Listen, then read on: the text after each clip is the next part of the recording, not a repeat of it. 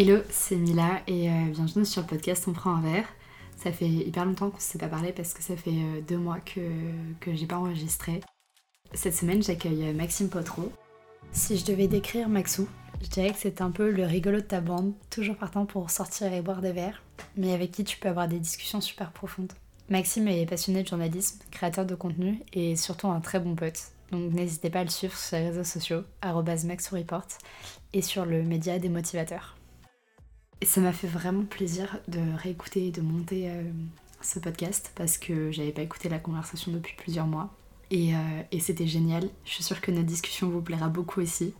On a parlé de passion, de créativité, de journalisme, d'histoire, mais aussi de sujets qui n'ont rien à voir. On a parlé d'humour, de zone de confort, de différence entre les hommes et les femmes, des sans-abri et de l'indifférence qu'on pouvait avoir vis-à-vis d'eux, de sexisme, de rêve et d'attachement.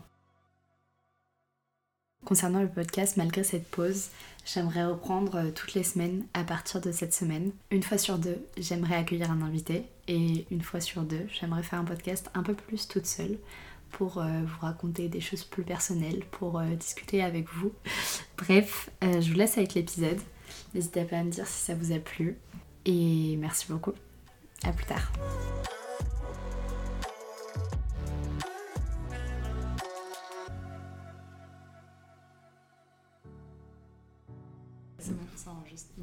Test son, test micro. Là, je parle fort, là, je parle doucement. Ça n'a aucun intérêt de faire ça. Il faudrait juste que je parle normalement comme je suis en train de le faire. Ouais. Du coup, voilà, je le fais. Ça va? Ça va, écoute, euh, là j'ai une petite limonade sans bulle, donc euh, comment ça pourrait ne pas aller Je sais pas, j'ai pas testé encore, mais j'ai un peu peur de le faire, je te bah, cache pas. J'ai vu la tête qu'elle avait dans le frigo. Bah, elle est, bien sans bulle, mais écoute, euh, ça a le mérite d'être une limonade, je reconnais le goût citronné. Je suis un expert en limonade, il faut le savoir. Ça Non, pas du tout. Tu commences déjà par mentir. C'est vrai. Ok, et eh ben, je suis très contente de te recevoir. Euh, est-ce que tu peux te présenter de la manière dont tu le souhaites? Waouh Ok, je vais sortir le CV là, c'est ça l'idée? Euh, Moi, c'est Maxime. Euh, Maxime Potro, Maxou Report sur les réseaux. le mec fait sa pub, c'est une dinguerie. non, j'ai 21 ans, bientôt 22. j'ai une barbe que je dois tailler. Et je porte des casquettes parce que je me laisse pousser les cheveux et pour l'instant c'est assez dégueu. Ça me paraît être une bonne description pour l'instant. Ok, on n'en apprend pas beaucoup plus sur toi. Je suis un gars mystérieux, faut croire. c'est ça. non, sur ton parcours, euh, un peu plus. Ok, à fond, bah hum, moi j'ai fait. Euh, euh, bon, je pense que je peux commencer le parcours au lycée, parce qu'en vrai, avant ça, on va pas se mentir, c'est un peu la même chose pour la majorité des gens, bien sûr, on va pas faire de généralité. Petit bac ES, en vrai j'ai toujours été un L, euh, un littéraire à fond dans ma tête. Et je savais déjà que je voulais faire du journalisme. Je commence à spoiler la suite, c'est terrible. Euh, mais, euh, mais en gros, j'étais pas totalement sûr, donc je me suis dit qu'avec ES, ça me laissait plus de marge pour faire pas mal de trucs. Et puis au final, je l'ai eu, et puis je suis parti en école de journalisme. Avant de savoir que j'avais mon bac, je savais que j'avais l'école, ça c'était fun. ça m'a enlevé un petit stress, surtout Parcoursup. force à tous ceux qui sont passés après. Bah ouais. Ah oui, ouais, ça. Ouais, on n'a pas tant d'années Je suis pas si vieux, man. Mm. Euh, mais voilà. Je suis plus vieux en fait, c'est pour ça. Exactement. D'où le fait que je dois se tailler la barbe, rappelez-en vous. Euh, non, mais l'idée c'est qu'après je suis parti en école de journalisme, j'ai kiffé à fond. Euh, j'ai fait plein de projets. j'ai monté un média avec, avec un bon pote qui est passé dans ce podcast, Luca Lescope. Ah, tu l'as monté avec lui bah, En fait, quand il l'a monté, il m'a dit frérot, viens, on se lance ensemble, j'ai besoin de quelqu'un pour, pour être en gros le numéro 2, tu vois. Mhm. Et euh, à ce moment-là, je travaillais dans un autre média, mais je lui ai fait, vas-y, c'est marrant, on a 18 ans, euh, qu'est-ce qu'on a à perdre, tu vois? Et tu le connaissais comment, euh, Lucas? Bah, on, avait on s'était rencontrés dans ce média-là, justement. Dans ce premier média. En fait, quand je suis rentré en école de journalisme, il y a eu un mois où bah, je me suis acclimaté à l'école, et dès le mois suivant, je travaillais dans un autre média. enfin, je travaillais dans un, mon premier média, et c'est là que j'ai rencontré Lucas. Après, on a vécu nos premières interviews, nos premières manifs, nos premiers articles aussi, nos premières douilles. On s'est bien fait avoir. Euh, et puis après, euh, bah, quand il a quitté, il a lancé son délire et puis il m'a dit euh, Enfin, viens, on le fait à deux. Et je me suis dit Let's go, j'ai rien à perdre, c'est marrant, c'est que le début, on verra ce que ça donne. Et je crois que ça a été un des meilleurs choix que j'ai fait au mm. départ dans le journalisme parce que j'ai appris trop de trucs, j'ai vécu des moments de dingue, j'ai des super anecdotes dont, je, enfin, dont certaines je les ressens encore euh, récemment. C'était marrant. Et puis voilà, à fond, j'ai kiffé. ensuite, j'ai changé de média pour un truc qui était un petit peu plus gros en statistiques. ça m'a plu, j'ai appris de nouvelles choses, et puis j'ai continué de média en média jusqu'au jusqu'au jour où, euh, où je me suis lancé sur les réseaux, quoi. Ok. Et euh, tu nous parlais de ça? À fond. Euh, je dis tout le temps à fond, c'est terrible. Le mec s'arrête jamais. Ça, déjà, tu dis pas donc, genre. Enfin, t'as pas trop de type de langage. C'est vrai, on m'a dit de dire de ce fait plutôt que donc. Du coup, maintenant, je l'ai pris et c'est trop bizarre. J'écris des messages où je mets de ce fait, les gens ils comprennent pas. Ils pensent que je suis une personne de 60 ans. C'est vrai Ouais, je te jure. Mais tu le dis pas dans la vie de tous les jours Franchement, si ça m'arrive. hein. Ah, c'est trop drôle. Je J'ai de jamais ce entendu fait. dire de ce fait. Ah ouais? Non, je dis de ce fait. Parce que, Ouais, parce que euh, c'est quand même je suis encore un peu jeune, tu vois, je mets ma casquette à l'envers. c'est terrible. Euh, non, comment je me suis lancé sur les réseaux? Bah en fait, euh, Mais déjà, pourquoi? bah pourquoi? Parce que en fait ça a commencé un peu plus tôt. Euh, quand j'étais encore en école de journalisme, euh, pendant le confinement, j'ai lancé un petit format parce que juste ça me faisait kiffer. J'ai toujours été fan d'histoire. J'ai toujours bien kiffé les réseaux et j'ai toujours voulu associer ça au journalisme. Donc un truc de présenter un format, euh, incarner quelque chose. Et euh, j'avais un petit format que, que j'ai lancé, qui a duré 15 épisodes, tu vois, mais, mais c'était un truc où je revenais sur des moments de l'histoire, des moments marquants de l'histoire, et je les racontais en une minute, tu vois. Et ça, je pense que ça a déjà été une prémisse de ce que j'ai fait par la suite. C'était sur euh, TikTok ou C'était euh, sur euh, Insta. Sur Instagram. Et d'ailleurs, je crois que j'aurais dû me lancer sur TikTok parce que c'était le moment où ça pétait, mais je faisais partie de ces gens. Exactement. Ouais, moi j'étais pareil. Je disais non, TikTok. J'étais euh, là, non, non, qu'est-ce que c'est que ce truc musicali, je sais pas chanter, je sais pas faire de playback, rien à voir, tu vois. Et en vrai, j'aurais tellement dû parce que ça, ça, a pop, ça pop à fond, tu vois. Mais quoi qu'il en soit, euh, ouais, j'avais fait ça du coup déjà deux ans auparavant. Et puis après, du coup, quand j'ai fini l'école euh, et que je travaillais dans un média, euh, plusieurs de ce média m'ont dit euh, fonce, euh, lance-toi sur les réseaux, t'as un truc, t'es créatif, tu parles bien, trouve un format et lance-toi. Et je suis retombé sur ces anciennes vidéos que je faisais et je me suis dit, putain, mais en vrai, ça me fait trop kiffer l'histoire, ça me fait trop kiffer de raconter des trucs. Et je me posais beaucoup de, questions sur le langage, sur les expressions, sur les mots, d'où ça venait, pourquoi on disait des trucs, pourquoi on disait ok par exemple, tu vois, c'est trop naze, mais en vrai, on le dit tout le temps. Donc pourquoi, tu vois? Et euh, C'est quoi euh, l'explication, tu vois? pendant la guerre de sécession, donc aux States, euh, quand il y avait des batailles et qu'il n'y avait aucun mort, on envoyait le message Zero Killed euh, qui s'est transformé en OK, au OK, tu vois, Zero Killed, et euh, qui est devenu OK. Et c'est vrai que quand on envoyait Zero Killed, c'est que tout allait bien, tu vois. Ouais. Et c'est vrai que quand tu dis OK, bah c'est OK, tout va bien. Donc voilà, tu vois, c'est des petits trucs marrants comme ça qu'on utilise tous les jours et on se rend pas forcément compte de la portée que ça a et de, de l'histoire que ça peut avoir. Et ça m'a fasciné de tomber sur ces trucs-là. Je me suis dit, vas-y, fais les expressions, fais les trucs. Ça a marché à fond, en vrai. Ça, et puis, c'était euh, l'année dernière, du coup ouais, c'est ça. C'était après tes- ta fin d'année Genre en Ouais, ouais. mai, un truc comme ça euh C'était en mars, fin mars, je crois précisément. Euh, fin mars, euh, mars, avril, ouais. Début avril, un truc comme ça. Et ouais, je me suis lancé, ça a commencé à bien fonctionner. Au final, euh, j'ai quitté le média dans lequel je travaillais. Euh, et puis, euh, puis je me suis lancé à fond là-dedans. Et ça m'a passionné. Je me suis élargi à l'histoire, la culture G principalement. Des petites anecdotes historiques, des trucs que tu ressors, comme je dis toujours, à ton tonton en repas de famille pour l'impressionner, tu vois. et non, c'était vraiment hyper kiffant. Et aujourd'hui, je suis passionné par ce que je fais. Même si le journalisme, ça me manque un peu. C'est un peu lié parce que je fais de la présentation. Mais euh, mon goal, euh, ça serait d'incarner un, un format un jour, euh, justement, dans cette branche culture G. Un format Oui. sur un média, sur, plusieurs média. médias, j'en sais rien en fait. J'aime bien ma liberté aussi. Ouais. Mais être reconnu un petit peu à la David Castello-Lopez euh, ou à la Jamie pour les puristes. Du coup, tu fais de l'influence euh, depuis, euh, depuis un an, en vrai. C'est ça. Comment tu te sens euh, dans le milieu? Comment tu le vois Comment tu le perçois Parce qu'en vrai, c'est assez récent quand même. Je pensais que ça faisait beaucoup plus longtemps. Non, non, non, non, non, en vrai, c'est arrivé vite tout, ce bordel. Euh, Je dirais que ça a beaucoup évolué ma vision de voir les choses. Au début, euh, il y a un truc très, euh, très kiffant en fait, à fond, genre tu. J'ai encore dit à fond, c'est dingue. Il y a un truc très kiffant de tu. Tu rencontres des gens que tu as toujours vus à la télé ou sur les réseaux, tu participes à des, événements, tu fais des soirées, tu as l'impression d'avoir un peu de reconnaissance aussi qui est pas forcément. Enfin, qu'au début, tu, le vis- je l'ai pas toujours vécu comme quelque chose de très légitime d'ailleurs. Vachement un syndrome de l'imposteur. Euh, parce que tu te dis, en fait, je suis payé pour faire des vidéos alors qu'il y en a qui se la butent à l'usine toute la journée et qui gagnent autant, voire moins que moi, tu vois.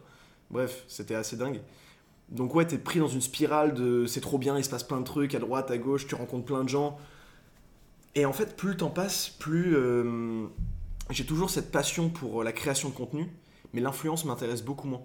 C'est-à-dire que, euh, ok, c'est cool de rencontrer des gens, mais c'est beaucoup moins cool quand tu te rends compte que, bah, en fait, la plupart euh, sont là un peu par intérêt, ou parce qu'ils ont des choses à te gratter, ou parce que il y a un regard qui a changé aussi de certaines personnes quand j'ai quand j'ai commencé et quand j'ai évolué en termes d'abonnés et de statistiques.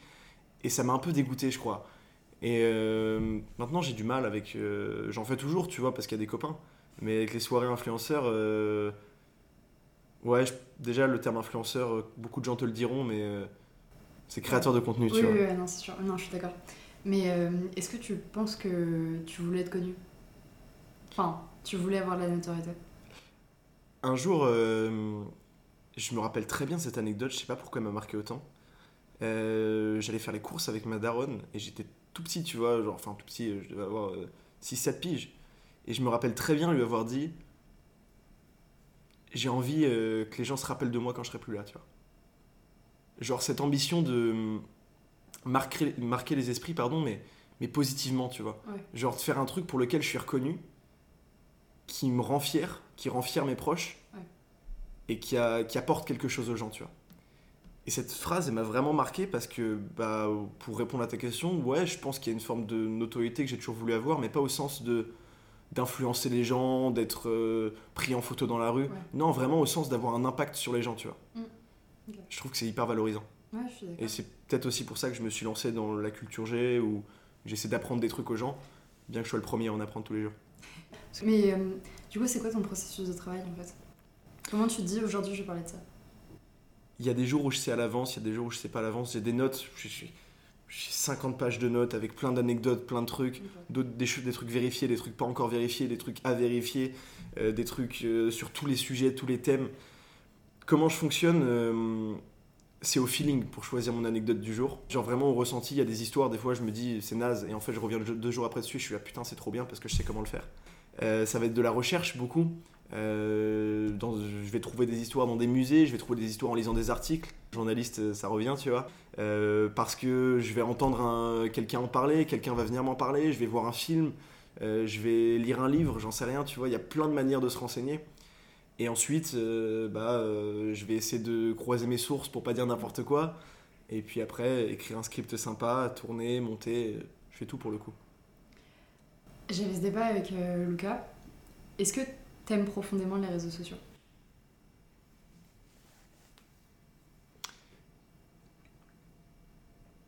C'est compliqué, c'est terrible. Hein. T'as vu le blanc que j'ai laissé? C'est compliqué parce que je crois que j'ai une passion pour euh, la création de contenu plus que pour les réseaux en soi, tu vois. En fait, je crois que ça me dérangerait pas de faire exactement ce que je fais, mais euh, en pouvant en vivre, bien sûr, mais en étant moins regardé. Il y a ce paradoxe de j'ai envie d'apprendre des trucs aux gens, mais j'ai pas envie non plus d'être euh, une rosta, tu vois. Et, et les réseaux, il y a tellement de bons côtés parce que c'est une information rapide et qui ouvre, qui ouvre les, les plus jeunes aussi à ça. C'est une. on peut s'exprimer aussi peut-être plus librement, euh, dans, une certaine mesure en tout cas. C'est euh, le partage euh, instantané avec tes potes à l'autre bout du monde. C'est tellement de choses positives, mais tellement de choses négatives aussi, tu vois. Mm. et, et c'est vrai que c'est un espèce de paradoxe, les réseaux. C'est un truc assez indispensable et en même temps dangereux à la fois, tu vois. Mais est-ce que toi tout seul, par exemple, tu passes euh, des heures sur TikTok ou euh, des heures sur Insta, tu vois? Eh ben c'est marrant parce que ah, au début de ouf. Et en fait, plus, plus je produis du contenu, moins je passe du temps dessus, outre que pour euh, publier justement. Parce que j'ai l'impression que ton format, enfin tes formats, tu vois, ils nécessitent pas du tout le fait d'être dans une trend ou. Enfin, tu vois, il y a des, des influenceurs, des créateurs de contenu, tu vois. Ils vont être obligés de, de passer des heures sur Insta pour trouver les enfin sur TikTok pour trouver les bons sons pour pouvoir les reprendre et tout. Et même euh, moi quand je parlais de politique euh, sur les réseaux sociaux j'étais obligée tu vois. Si je reprenais enfin si je faisais des trends et tout. Et je déteste ça tu vois. Genre je déteste euh, enfin les trends je trouve ça c'est ouais, faire de la veille. tu vois. Ouais enfin ouais et où là par exemple je regardais genre juste avant que t'arrives tu vois je regardais un TikTok je sais pas si tu l'as vu genre de gens qui lâchent des bouteilles dans les escaliers ouais bah, et t'attends de voir à quelle marche ça va casser. Et déjà, c'est hyper flippant de voir à quel point on reste sur la vidéo Ouais, pour voir jusqu'à. Mais tu vois, tu te dis, putain, c'est con comme concept. hein. Genre, euh, on en est là sur les réseaux sociaux, tu vois. Ah, et les trucs font des millions de vues. Et, euh, et, et c'est cette partie de l'influence, moi, qui me. Enfin, la création de contenu qui me saoule, tu vois. Ouais, mais est-ce que. hum, Enfin, je sais pas, pour moi, dans la création de contenu, il y a vraiment un truc de réflexion aussi, il y a vraiment un truc de. Tu distinguerais les deux? Mais je sais pas dans quelle case mettre ce type de, de TikTok où en fait tu juste tu casses des bouteilles. Parce que mine de rien, tu le crées ton contenu, tu vois. Ouais. Mais euh, dans le contenu, il y a quelque chose qui réfère à ce que ce soit pas un vide. Euh, c'est contenant, tu vois, il y a quelque chose à l'intérieur. Mais. euh, et du coup, tu regardes de moins en moins euh, ce genre de choses, quoi.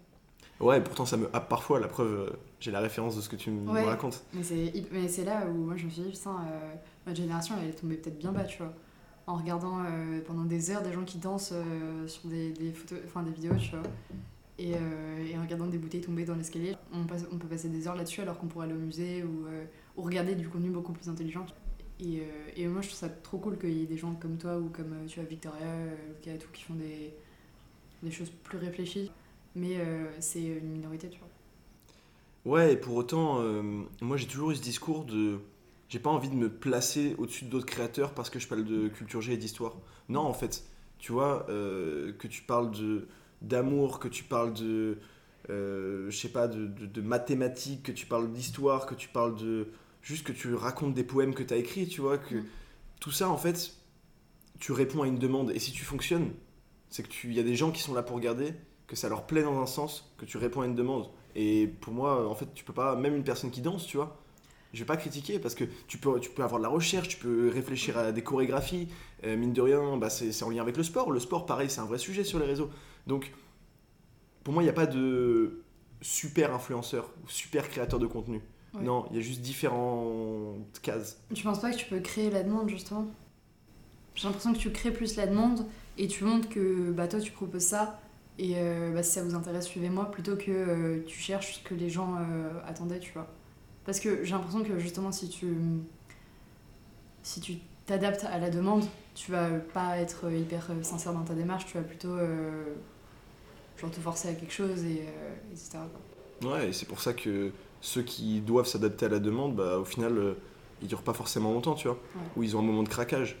Je pense que hum, foncièrement, pour travailler sur les réseaux, faut être passionné par ce que tu fais en fait.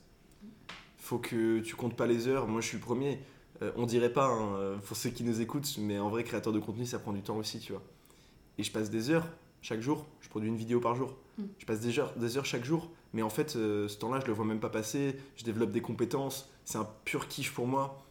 Et quand tu vois qu'il y a des retombées, bah, en fait, c'est juste hyper valorisant, tu vois. Ouais, c'est sûr. Et euh, quand je préparais mes concours, tu vois, j'avais pas d'emploi de temps. Euh, je me levais, je travaillais quand je voulais, etc. Tu vois. Du coup, ça avait rien à voir parce que j'étais pas payée pour le faire et j'avais pas, j'étais pas obligée, tu vois. Mais euh, c'était hyper dur de mettre un réveil tous les jours à la même heure, de se coucher tous les jours à la même heure et de me dire aujourd'hui je fais ça, ça, ça. Après, toi, tu sais que t'as ta vidéo à, à produire tous les jours. Mais comment t'as réussi à trouver un rythme? Si t'as réussi à en trouver un, tu vois.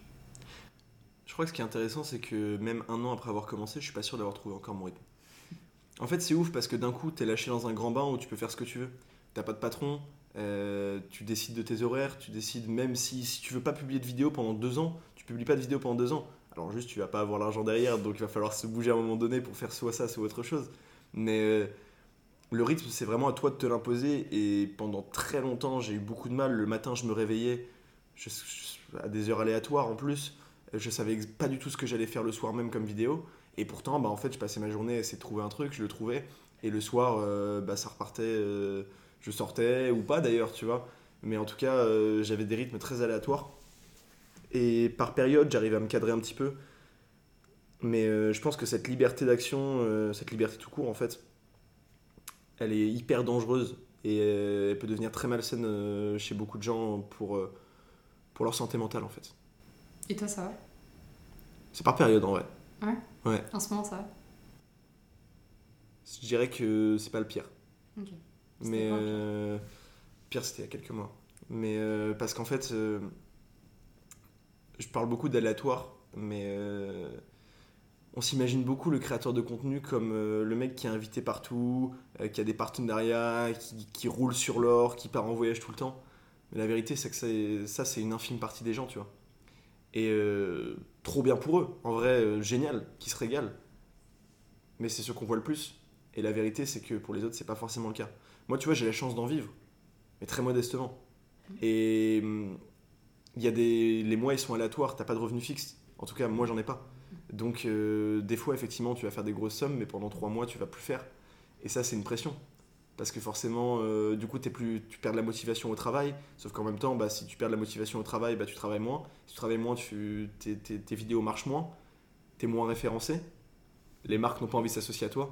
Tu gagnes encore moins. Ouais, Tu ouais, vois le cercle un- vicieux. Ouais, mais c'est sûr. Non, je suis d'accord. Donc la santé mentale, c'est un vrai enjeu dans la création de contenu. Et je pense qu'il faut des fois apprendre à, du re- à- apprendre à, à prendre du recul. Parce que faut, faut vraiment être fort. En vrai, euh, et pourtant j'estime pas être le plus fort. hein. mais euh, il y a vraiment des moments qui sont très difficiles. Est-ce que ce qui est pas dur aussi, c'est que hum, t'es jugé sur ton image aussi? J'ai de la chance parce que hum, avec le contenu que je fais, hum, je reçois pas forcément de critiques. euh, Enfin, les gens s'en foutent de ma tête, euh, que je mette une casquette à l'envers ou pas, ils en ont rien à faire globalement. Euh, je reçois assez peu de critiques en vrai. J'ai vraiment de la chance pour ça. Par contre, ce qui est intéressant, c'est que, enfin, ce qui est intéressant, mais ce qui est terrible à la fois, c'est que quand je me présente et que je dis que je suis créateur de contenu, le premier réflexe des gens, c'est de dire ah ouais, t'es influenceur quoi. Et euh, récemment, j'étais en soirée, anecdote un peu marrante.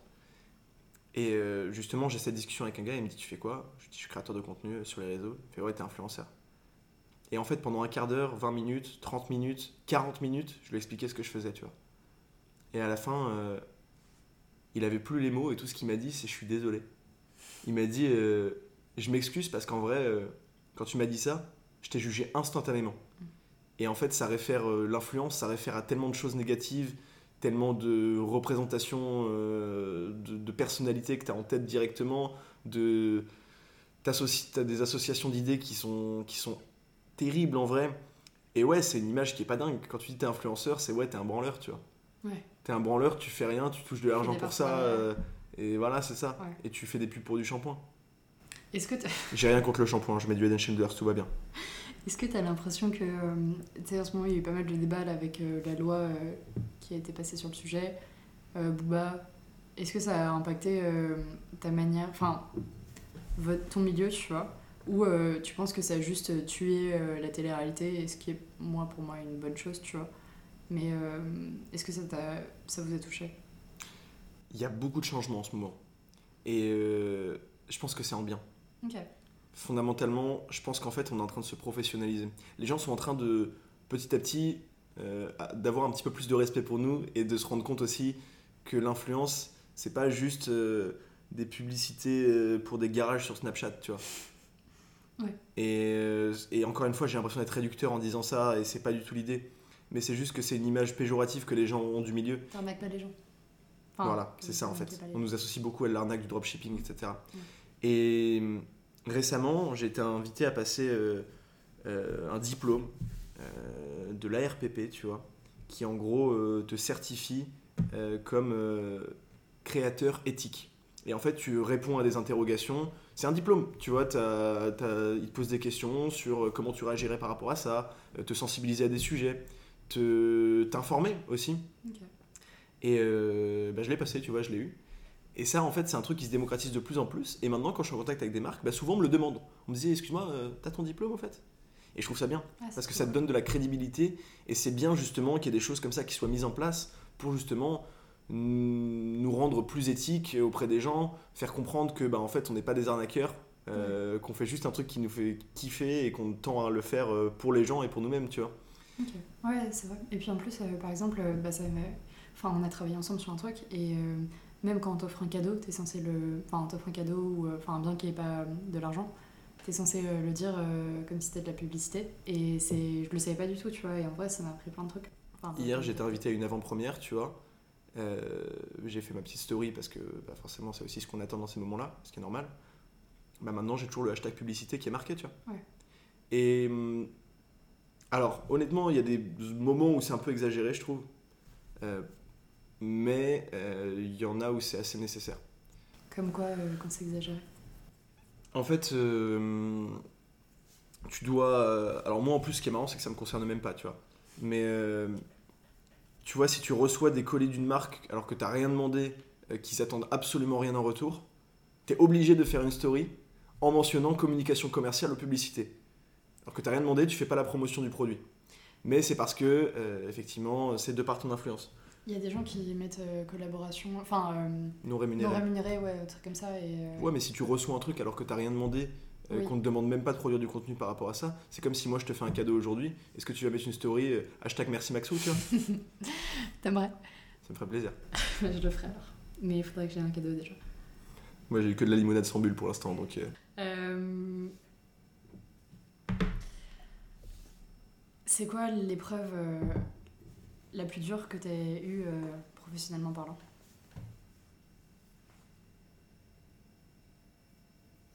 Euh, j'en ai eu, en vrai j'en ai eu quelques-unes, mais il y en a une qui m'a marqué particulièrement récemment. Non, moi j'ai un truc qui m'a marqué de fou récemment, mais il y en a plein des histoires où j'ai été blessé, où, où j'ai compris que le milieu n'était n'était pas facile, où j'ai compris que tout le monde n'était pas des amis en fait, que c'était pas le monde des bisounours. Mm. J'ai jamais aimé les bisounours de toute façon. Et euh, non, il y a un truc. euh, Et c'est- juste moi en plus, ça concerne juste moi. C'est pas quelqu'un qui m'a fait mal ou quoi. Ouais, c'est Euh, mieux, je- Enfin, c'est peut-être ce qui peut te faire le plus grandir. Récemment, euh, bah, tu vois, je te le disais, j'ai eu une période pas forcément facile où en fait, j'ai. pendant un temps, j'ai rentré pas mal d'argent, beaucoup de partenariats. Ça m'a fait beaucoup de bien parce que en fait, euh, j'ai pu. J'ai fait des voyages, euh, j'ai fait plaisir à tous mes proches. J'ai essayé de leur rendre aussi tout ce qu'ils ont pu me donner pendant tout ce temps, donc j'ai aucun regret par rapport à cette période. Tout ce que je sais, c'est que globalement, j'ai tout dilapidé, tu vois. J'ai vécu la grande vie, en vrai. Et comme je le disais tout à l'heure, c'est assez aléatoire euh, la rémunération. Et en fait, euh, bah, je me suis retrouvé dans un truc où euh, j'avais vraiment plus rien.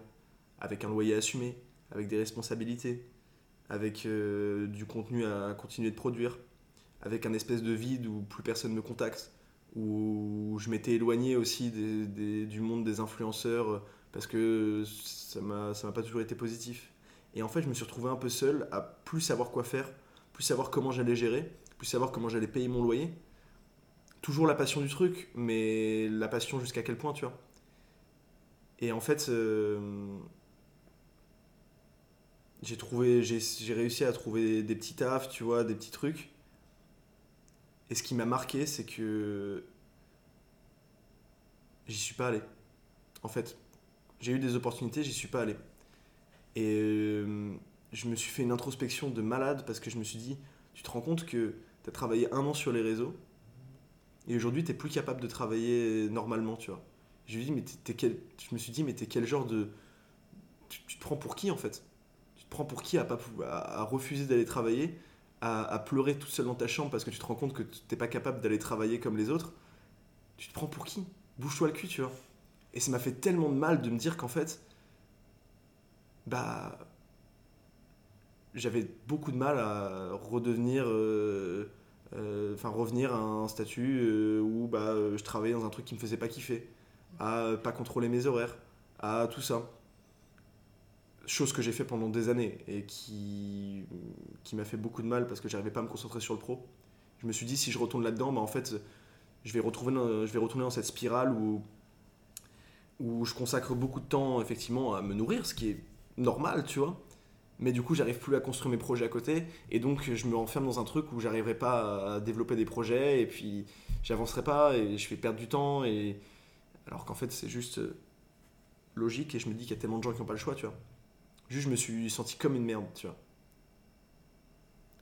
Et puis, euh, j'ai eu la chance de, au final, trouver trouver un petit boulot quand même, mais plus dans la production, un truc qui était plus lié à ce que je faisais. Et bah là, j'ai saisi l'occasion et ça m'a permis de me sortir un petit peu la tête de l'eau.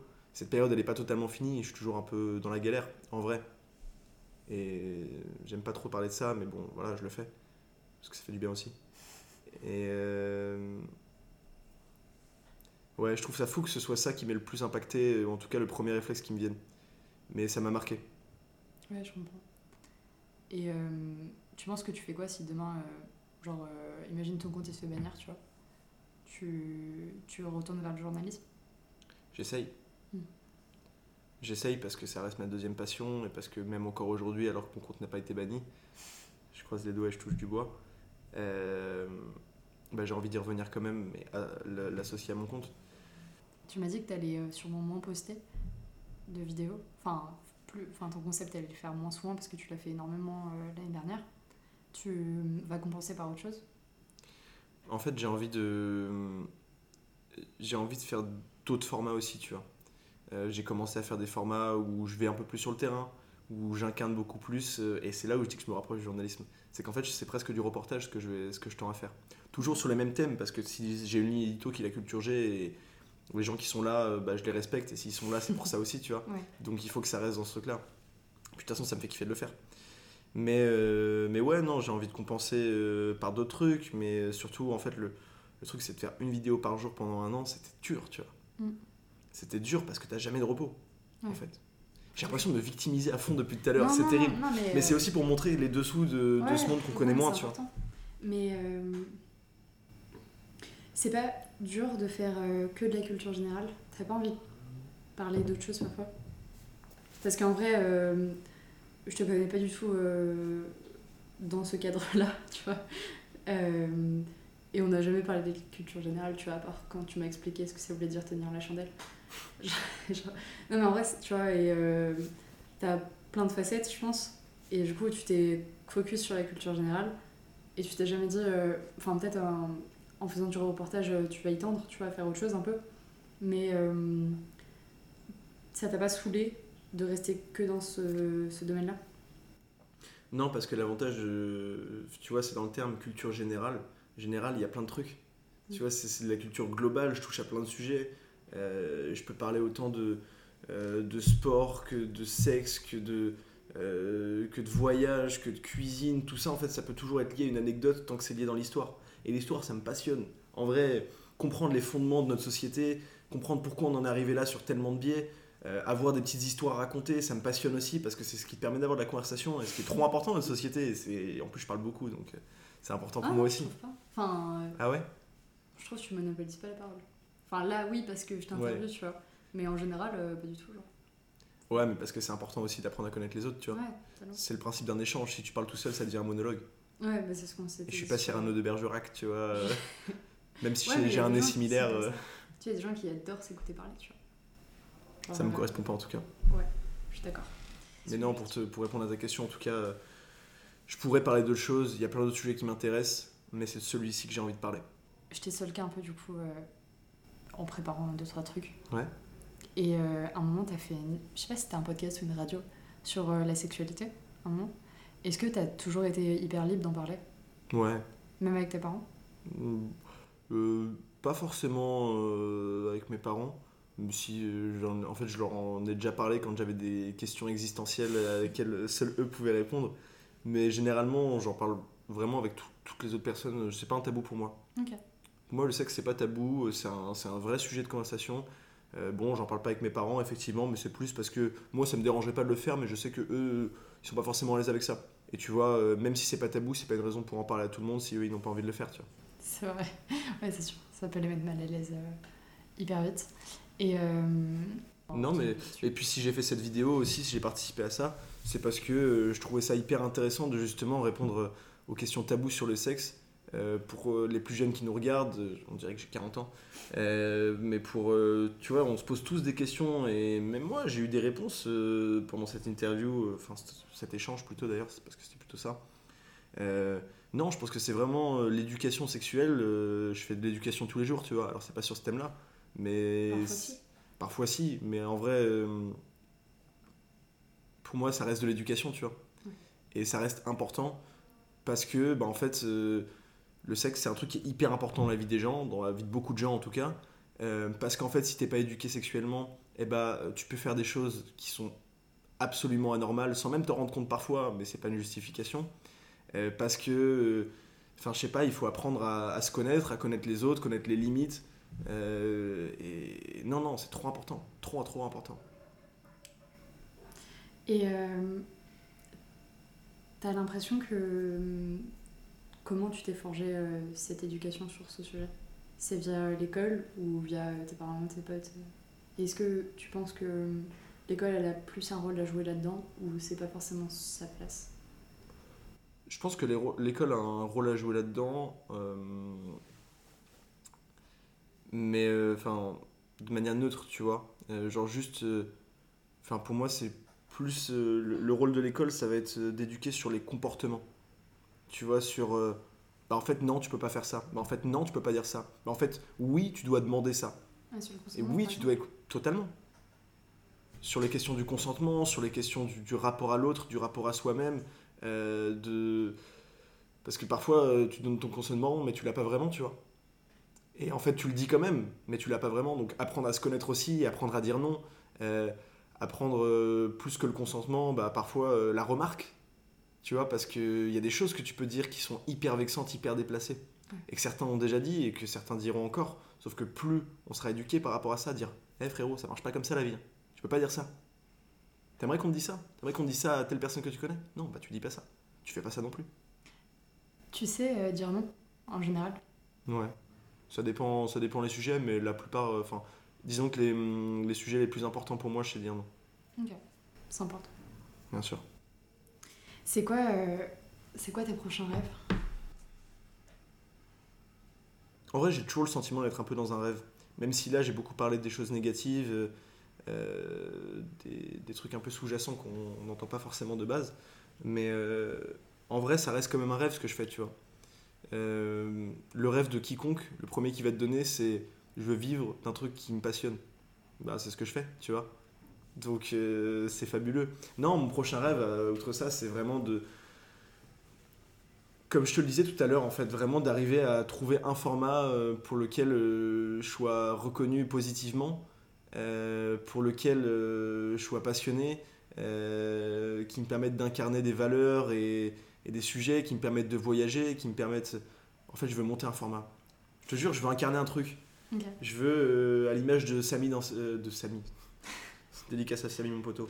Euh, à l'image de, l'image de Jamy dans C'est pas sorcier, bah en fait, euh, moi j'ai envie qu'on m'associe aussi à un truc euh, qui a apporté des choses aux gens, qui a apporté du bonheur aux gens, euh, qui m'a permis de vivre des trucs de zinzin, qui m'a permis de voyager, qui m'a permis d'apprendre des choses.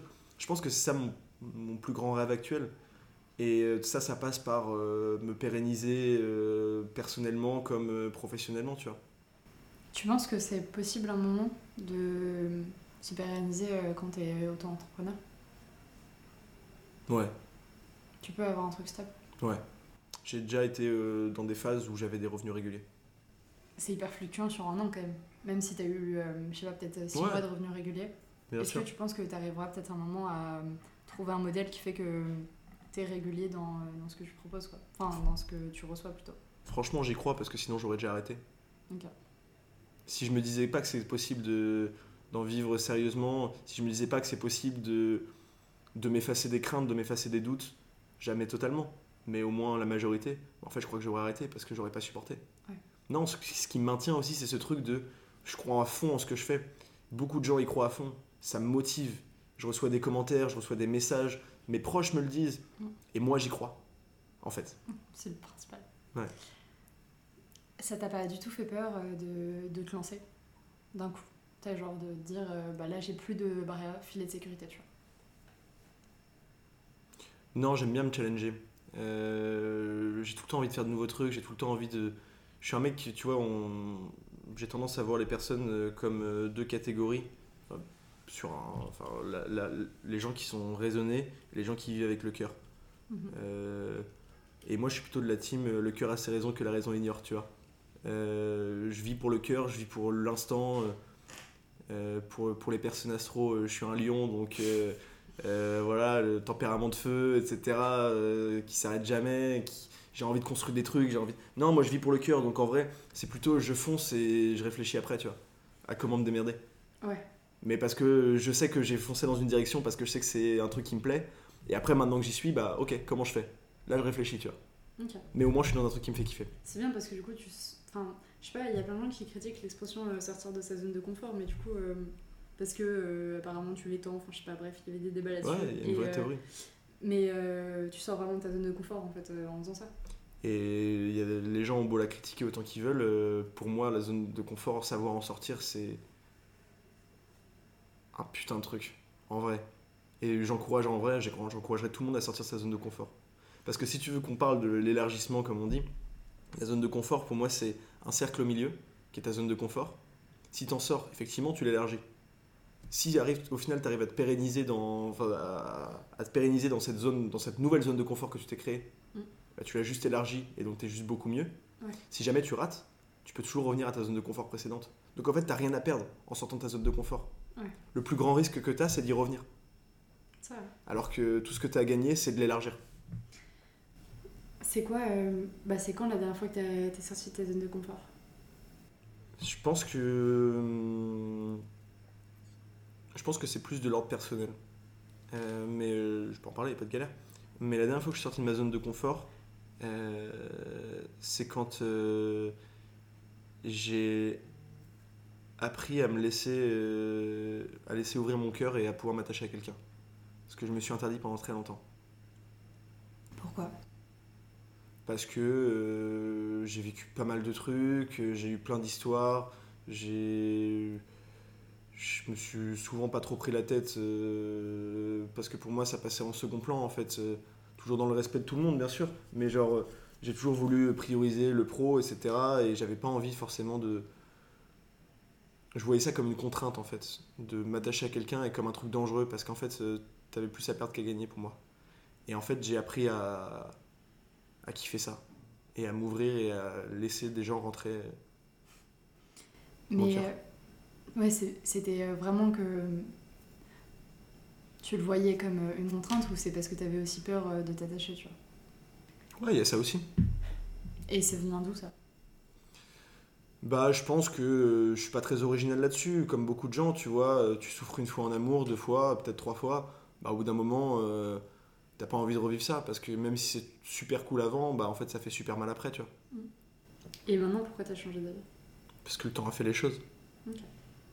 T'apprends à te redécouvrir, t'apprends à te reconstruire et t'apprends à te réouvrir.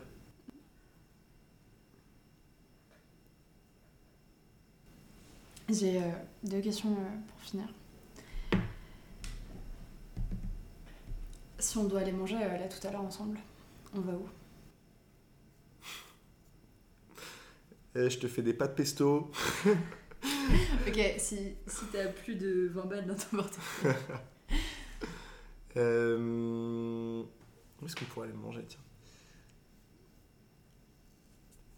Moi, je pense que ce qui, me- ce qui me fait plus kiffer, c'est. euh, En vrai, c'est de faire un truc.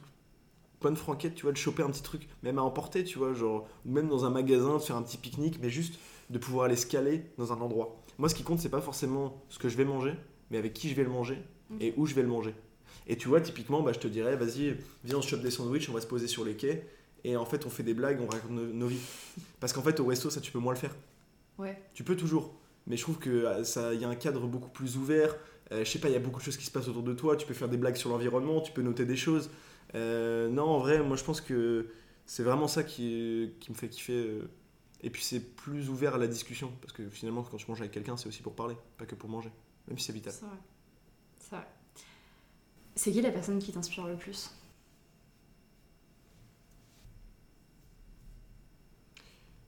En vrai, j'ai beaucoup de modèles. euh, j'ai- j'ai en vrai deux modèles, euh, un personnel et, et- enfin un qui est personnel et un qui est plus professionnel. Euh, je vais commencer par le professionnel. J'en ai un peu parlé tout à l'heure, mais David Castello-Lopez, qui est un, journaliste vulgarisateur, euh, qui fait un peu dans l'idée, euh, c'est ma cam ce qu'il fait, c'est-à-dire que il travaille pour plusieurs médias, il fait des espèces de piges. euh, il raconte des sujets souvent culture G ou souvent où tu apprends un truc. Il fait ça avec humour. Moi j'aime bien rire. Et c'est vraiment ça, je pense, il m'inspire à fond parce que c'est vraiment un modèle dans ce que j'aimerais faire. Et plus personnellement, euh, je crois que je suis pas original non plus, mais euh, je dirais mon père. Euh, parce que, je sais pas, c'est le, modèle paternel pour moi qui. C'est un modèle paternel de réussite à fond, qui a réussi à avoir une vie où il a eu tout ce qu'il voulait, il a vécu des anecdotes de fou. C'est pas, c'est pas, le, pas le mec le plus fort, c'est pas le mec le plus riche, c'est pas le mec le plus. C'est pas le mec le plus. Mais pour autant, pour moi, c'est celui qu'il est, tu vois. Et euh, non, pour moi, et puis il y a un truc qui me marque et qui m'inspire à fond. J'ai jamais croisé une personne qui le connaît qui m'a pas dit Ton père, c'est un amour. Ton père, il est génial. T'as qu'est-ce qu'on ferait sans ton père Et euh, je trouve que d'arriver à ce que tout le monde t'apprécie autant, à faire les choses aussi bien personnellement, professionnellement, sur tous les plans, putain, il est chaud le daron. Vrai. Bravo Stéphane. Bravo Stéphane. Euh, tu disais justement que tu admirais euh, David Castello-Lopez parce qu'il faisait les choses, enfin, il, mettait de l'humour dans, ses vidéos. Mm. Est-ce que tu aimerais en mettre plus, toi, dans les tiennes, à terme, tu vois? Parce que... ouais, pardon. Non, t'inquiète, c'est moi qui t'ai coupé. Euh, des fois, tu fais des petits jeux de mots et tout, tu vois. En fait, j'ai pas regardé toutes tes vidéos parce que je te connais pas pour ça, tu vois, et, voilà. Mais euh, t'es vachement drôle en vrai quand on te connaît, tu vois. Je te fais un compliment parce que je t'en fais pas beaucoup, en général.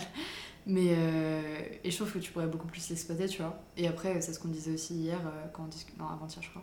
C'est que c'est vachement dur d'être drôle sur commande, tu vois, aussi. Mais, mais tu te situes comment par rapport à ça? Déjà, ça me fait trop plaisir parce que ce que tu me dis, parce que je pense que c'est vraiment un des plus beaux compliments. Genre, quelqu'un de drôle, t'as envie de le fréquenter, t'as envie de passer du temps avec.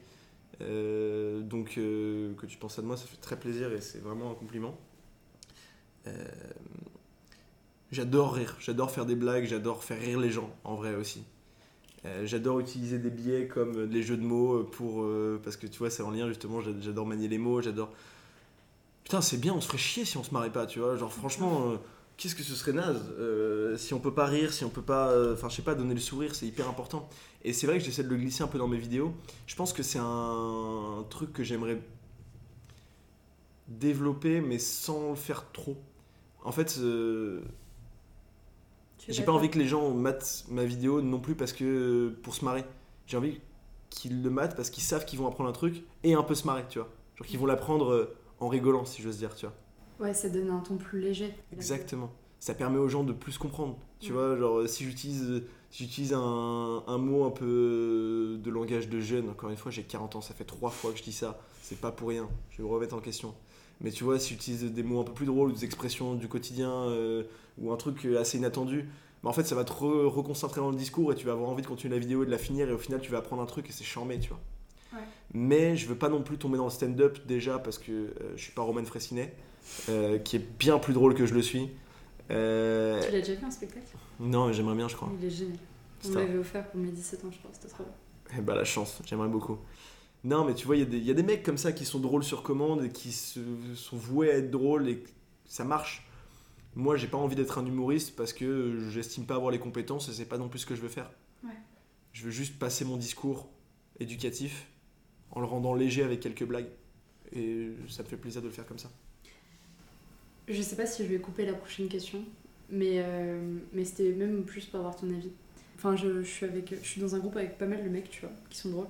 J'ai remarqué que, en regardant les gens autour de moi, tu vois, je trouve que les meufs sont globalement moins drôles. Et, euh, et je sais pas d'où ça vient, parce que c'est clairement pas un truc euh, de gêne, et c'est évident. Et du coup, c'est un truc dans la sociologie, forcément. Et je sais que t'aimes bien la sociologie. Tu... Est-ce que toi, t'as fait le même constat que moi? Et, et tu penses que c'est à cause de quoi? Et je me permettrai pas de faire ce, décréter ça comme un constat parce que tous les gens que je connais, c'est pas un échantillon universel, tu vois. Tout ça pour te dire que je peux pas me dire, je peux pas te dire aujourd'hui je fais ce constat. Par contre, si je peux essayer de, de l'expliquer, je dirais qu'aujourd'hui dans notre société, euh, et c'est triste, mais tu vois, euh, même si ça évolue, on apprend plus euh, aux garçons à, se lever, à faire, à faire des blagues, à, aller, à faire des conneries, et à la, à la fille à être réservée. Ce qui est un gros problème selon moi, tu vois. Sauf que tu le disais toi-même la dernière fois, mais pour faire rire, pour faire des blagues, il faut oser le faire, tu vois. Il faut oser se dire, putain, je prends le risque de faire un bide. Et ça, tu vois, si dès le départ, on t'induit à te dire, attention, doucement, fais pas de vagues, euh, ne sois pas gênante, euh, tu vois, comment tu veux ensuite prendre la responsabilité de, prendre, de faire une blague T'as peur. Tu penses que c'est une question de confiance en soi? Ah, bien sûr. Il y, a une, il y a une notion de confiance en soi. Tu peux. enfin. Tout le monde a une part de, de lui où il n'a pas confiance. Mais ce qui est sûr, c'est que pour oser faire des blagues, il faut avoir un minimum de confiance en soi. Il faut se dire, j'y crois. Parce que si je te fais une blague, là, maintenant, et que quelqu'un d'autre t'en fait une, bah, en fait, tu vas plus rire ou moins rire à une autre en fonction de la, la puissance que tu mets dans ta phrase, tu vois. Ouais. L'intonation que tu mets, le regard que tu mets, le sourire que tu mets, tellement de choses, tu vois. Non, je pense qu'en vrai, euh, l'humour, c'est un putain d'art, tu vois. Ça se maîtrise euh, ou ça se maîtrise pas. Mais en tout cas, euh, ça se vit plutôt. Après, c'est juste une hypothèse, moi j'en sais rien, tu vois. Ouais, mais je pense que. Enfin, que ça vient vachement de la confiance en soi et. Et que. Ouais, je sais pas, peut-être qu'on voit pas aussi le fait que les meufs peuvent être drôles, tu vois. Je sais pas. Mais tu vois, regarde par exemple, ce qui soutient ce truc-là de. On nous apprend aussi à. à, nous à être enfin, plus ouverts euh, euh, et, et aux filles à être peut-être plus réservées. Regarde, toi et moi, vous ne voyez pas. Toi, t'es là, t'es recroquevillé, t'as les jambes croisées et tu te tiens les mains. Mm. Moi, je suis là, euh, je suis bien ouvert, j'ai les deux jambes ouvertes, je parle avec mes mains, tu vois. Mais tu vois, je serais comme ça, ce serait plus bizarre, non? Moi, ça me choque pas, tu vois. Non, mais moi, chacun sa posture, tu vois. Genre. Non, mais oui. Mais, euh, mais tu vois, c'est un truc qu'on nous apprend, on nous conditionne aussi. Et même si c'est que du langage euh, bah, gestuel, Hmm. bah, en fait, ça, ça veut dire beaucoup. En fait, le langage corporel, pardon, c'est ce que je voulais dire. Euh, Non, c'est sûr. Et ouais, enfin, c'est ce qu'on parlait du manspreading et tout, tu vois. Et en vrai, c'est. ça se- Enfin, le- la différence homme-femme, elle se retrouve dans tellement de sphères de la vie, mais genre tout le temps, tu vois, et dans la manière dont on va te parler, dans, euh, bah, dans la manière dont tu vas te comporter et tout. Et je trouve ça dur, euh, peut-être, de se dire, tu vois, bah, en vrai, euh, tu vois, moi, je me verrais pas être comme ça, mais parce qu'en fait, on me l'a appris. Et j'ai l'impression que maintenant, ma personnalité, c'est d'être comme. Enfin, d'a- d'avoir les jambes euh, pliées, tu vois. Mhm. Et je saurais pas comment faire. Est-ce qu'il faut plus en, plus en parler, tu vois Et plus inciter les femmes à prendre plus de place dans l'espace, tu vois Et je sais. En fait, je sais même pas euh, si c'est une question de génération et que. Vu que c'est de la sociologie et c'est des, enfin, de la reproduction de comportement, ça va prendre juste des générations et des générations à changer, ou est-ce qu'il y a vraiment quelque chose à faire, tu vois? Je pense qu'à un moment donné, quand c'est trop ancré, c'est compliqué aussi, tu vois. Euh, on parlait de, sociali- de socialisation la dernière fois. Euh, Il y a un truc où quand c'est trop ancré, bah, c'est compliqué de le bouger. Et ça se fait sur des générations. Et en même temps, euh, plus le discours s'ouvre, plus, euh, plus on dit euh, aux gens, mais ouvrez-vous, faites ce que vous voulez, bah, plus en fait, ça se trouve, euh, on verra euh, des mecs bah, croiser les, jambes et des, et des filles euh, euh, être en plus manspreading, mais du coup, c'est pas le bon terme. Et en fait, juste, je pense pas que c'est une question de, sexe ou de genre. Je pense juste que c'est une question de personnalité. Et voilà, tu, te mets comme tu veux, euh, t'as pas, pas à être influencé par les autres par rapport à ça. Et ça, ça met du temps. Et c'est pour ça qu'il faut ouvrir les discours, c'est pour ça qu'il faut, pour ça que les réseaux ont leur importance aussi, parce que tu propages des paroles, tu te rends compte que t'es pas seul. Euh, c'est pour ça aussi que les identités de genre euh, évoluent de plus en plus, euh, que, quand tu as le ressenti de quelque chose et que tu te sens être, bah, tu peux te permettre de le dire aujourd'hui, là où avant c'était beaucoup plus compliqué, même si ça l'est toujours aujourd'hui, malheureusement. Mais non, je pense qu'il faut juste une libération de la parole qui prend du temps, parce qu'il n'y a pas tout le monde qui est d'accord avec cette libération de la parole. T'as déjà, euh, t'as déjà assisté à des, des trucs euh, sexistes? Enfin, comment, si oui, hein, t'as réagi? Euh, Parce Je trouve ça hyper dur de réagir. euh, tu vois, moi j'ai subi plein de fois le sexisme à plein de moments, tu vois, ou euh, des commentaires euh, misogynes et tout. Et parfois je suis tellement euh, genre choquée, tu vois, par euh, ce qui vient de se passer, que euh, t'es désemparée, tu vois. Et parce que peut-être ça m'est arrivé sur moi, tu vois. Mais je me dis, peut-être un œil extérieur, enfin, comment t'as pu réagir, tu vois? Ouais, ouais, ouais, en vrai, moi je sais que je sais que c'est grave un truc auquel je réagis parce que euh, quand je vois des potes qui sont touchés par ça, bah en fait, quand je vois les conséquences que ça peut avoir sur les gens, quand je vois euh, tout ça, en fait, je me dis que t'es obligé de réagir. Alors c'est pas toujours facile, mais euh, ouais, j'ai des exemples, des exemples de fois où juste je suis en soirée et je vois une de mes potes qui est en train de repousser un peu un mec qui essaie de la pécho, bah j'arrive, je le pousse et je lui dis ça va, t'es à l'aise, tranquille, ça va, t'es bien? Et réagissent comment? Ah mais non, mais y a rien, euh, machin. Bah ouais, mais demande, tu vois. Ouais, tu vois bien que si elle a un coup de comme ça, en fait, vous êtes pas en train de faire un combat de MMA, donc c'est qu'à un moment donné, il y a un truc qui va pas, tu vois. Ouais. Ou je sais pas, l'autre fois, je suis dans le métro, euh, il y avait, euh, euh, il y avait une, une sans-abri, tu vois, qui était là, qui, qui parlait, qui faisait, qui faisait son discours pour essayer de choper un petit peu d'argent, et voilà, tu vois, c'est c'est triste, mais, mais c'est des choses qui arrivent. Et en fait, il y a un mec qui s'est levé et euh, qui, s'est mis face à elle et qui a commencé à l'insulter, tu vois. Ouais, sale clocharde, ouais, dégage, ouais, tu vaux rien, je sais pas quoi. Et je regarde autour, tu sais, j'enlève mes écouteurs, Il y a personne qui réagit. personne qui réagit. Et tu sais, en plus, le mec, un gros mec, euh, enfin un grand machin, moi je suis là, euh, euh, j'ai jamais fait de judo de ma vie, je sais pas comment je vais faire, tu vois, j'y vais, j'y vais vraiment au bluff dans ces cas-là. Et je me lève, je fais. euh, je lui fais t'as pas honte, tu vois.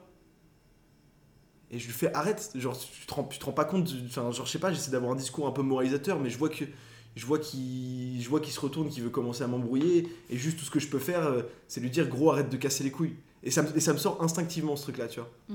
Et je sais pas pourquoi, je sais pas si j'ai mis une intonation, je sais pas si en fait il y avait juste quatre mecs stock derrière et du coup il a eu peur et que je les ai pas vus. Euh, Non, je c'est toi. mais le mec il s'est assis, tu vois, et il a fait ouais, je- en plus ça me fait rire, il a fait je m'assois parce que j'ai envie de m'asseoir. J'étais là, mais toi t'es vraiment un bouffon. Alors je lui ai pas dit parce que j'allais finir par manger une baffe à terme. Ouais. Et, euh, et juste, euh, bon, après, au final, il voulait m'attendre, il voulait sortir au même avec moi. Bon, visiblement, son trajet était bien plus loin parce qu'il n'est pas descendu quand je suis descendu, tu vois. Mais euh, bon, je suis pas un super-héros en fait. J'ai- y a rien, je pense que c'est- c'est juste un, un truc logique que tout le monde devrait faire. Et en vrai, euh, je me serais beaucoup moins mis en danger si euh, tout le monde avait réagi autour, sauf que ça n'a pas été le cas. Ouais. Euh, J'avais ouf. 18 ans, hein, c'était il y a longtemps. ça. Ah, ok, putain. Ouais. Mais c'est, je trouve ça ouf euh, la manière dont, quand il y a une foule, tu vois, tu réagis pas. Genre. euh, Enfin, il y a une indifférence générale. C'est des spectateurs. Ouais. T'as l'impression qu'ils sont sur Netflix en train de mater une série. Même, tu vois, quand tu vois des, des SDF parler dans les transports et tout, moi ça m'a toujours tué à quel point tout le monde regarde ses pieds parce qu'ils ont honte. Et, euh, et en fait, euh, un sourire, ça, c'est gratuit. T'as pas de thune. Moi j'ai jamais de pièces, enfin, parce que j'ai jamais de monnaie. Et, euh, et juste un sourire. de la considération. Ouais. Tu passes dans la rue, il te dit bonjour, bah tu lui dis bonjour, tu vois. Bon Ouais. courage. Pas grand chose. Ça, ça te coûte rien, mais le mec se sent considéré un minimum. Il se dit ah bah en fait je suis pas invisible. Ouais. Il y a rien de pire qu'être ignoré. Je pense que on déteste tous être ignoré, tu vois. Ouais. Alors imagine quand c'est 100 000 personnes, bon, j'abuse, mais en tout cas des milliers de personnes que tu croises dans la journée et qu'il y en a aucun qui te considère. Non, si, Bon, tu, tu deviens fou en vrai. Tu deviens, tu deviens dingue, Puis les gens qui te prennent pour une merde. euh, bien sûr. Et puis, enfin, je sais pas si tu vois, euh, comment il s'appelle Victor Apchi. Ouais. Euh, son concept avec une personne, une histoire et tout. Et Il est incroyable ce concept. ouais, et je trouve, en fait, tu remets l'humanité derrière des gens qui, qui, à qui on a l'impression qu'ils en ont plus, tu vois, et qui sont hyper invisibilisés. Et je trouve ça hyper fort. Et en fait, on se rend pas compte que euh, c'est pas juste euh, un mec qui a une histoire, c'est tous les mecs qu'on croise dans la rue qui ont une histoire, tu vois. Et, euh, et, euh, et aussi, je sais pas si tu vois. euh, Oli et Monday, c'est une meuf qui, qui a un chien et qui s'est liée d'amitié avec une personne SDF et elle a fait une cagnotte pour le sortir de la rue et Ça me dit quelque chose. je te montrerai tout et, et c'est ouf tu vois à quel point il y a des gens qui essayent de s'en sortir et tout mais en fait euh, elle a aidé une personne alors qu'il y en a euh, je sais pas des milliers et des milliers euh, dehors. Par contre j'ai une dernière question pour toi. Allez, ça part. Liberté, égalité, fraternité, tu choisis quoi? Liberté. Je suis journaliste, j'ai pas le droit de dire autre chose. Tu te considères comme journaliste? J'ai un diplôme, Ça va, ça vaut ce que ça vaut. Non, mais j'ai les. Non, pour moi, liberté. En vrai, c'est liberté parce que ça englobe tellement de choses aussi. Liberté d'action, liberté de penser, liberté de choix, liberté de- d'expression. Si t'es pas libre, à quoi bon, tu vois? Je suis d'accord. Et je viens de lire en plus le livre, euh, il est là, euh, la, pla- la plaidoirie euh, du mec qui, de l'avocat de Charlie Hebdo. Et c'est hyper fort sur la liberté d'expression et la laïcité. Après, c'est une position qui est compliquée, tu vois. Parce que euh, il y a quand même plein de gens, enfin, tu vois, avant qu'il y ait eu les attentats, il y a tellement de gens qui ont insulté euh, Charlie Hebdo en disant euh, vous ne devriez pas avoir, le droit de parler et tout. Et, euh, et en vrai, c'est une valeur tellement forte, la liberté d'expression en France, tu vois, et la laïcité. C'est ouf. Et euh, bah d'ailleurs, si, si un jour tu veux le lire, euh, je te le passerai, c'est hyper intéressant. Carrément. Et non, bah voilà, c'est tout. J'avais... C'était ma dernière question. Très Et, bien, c'est trop et Je cool. suis d'accord avec toi sur les libertés, c'est ce que je choisirais aussi. Mais pas tout le monde en m'a dit ça. Donc, voilà. Eh ben, c'était très cool. Merci de m'avoir invité. Et bah, de rien. À bientôt. Très bientôt.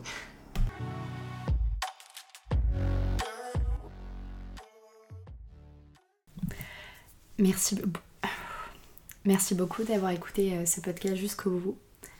Merci beaucoup d'avoir écouté ce podcast jusqu'au bout. Si vous a plu, n'hésitez pas à me le dire, à liker, euh, à liker sur la plateforme sur laquelle vous êtes en train d'utiliser, euh, à liker le, à liker l'épisode sur la plateforme que vous êtes en train d'utiliser et à rajouter un petit commentaire, ça fait toujours plaisir. Voilà, je vous dis à bientôt et, et je vous dis à la semaine prochaine.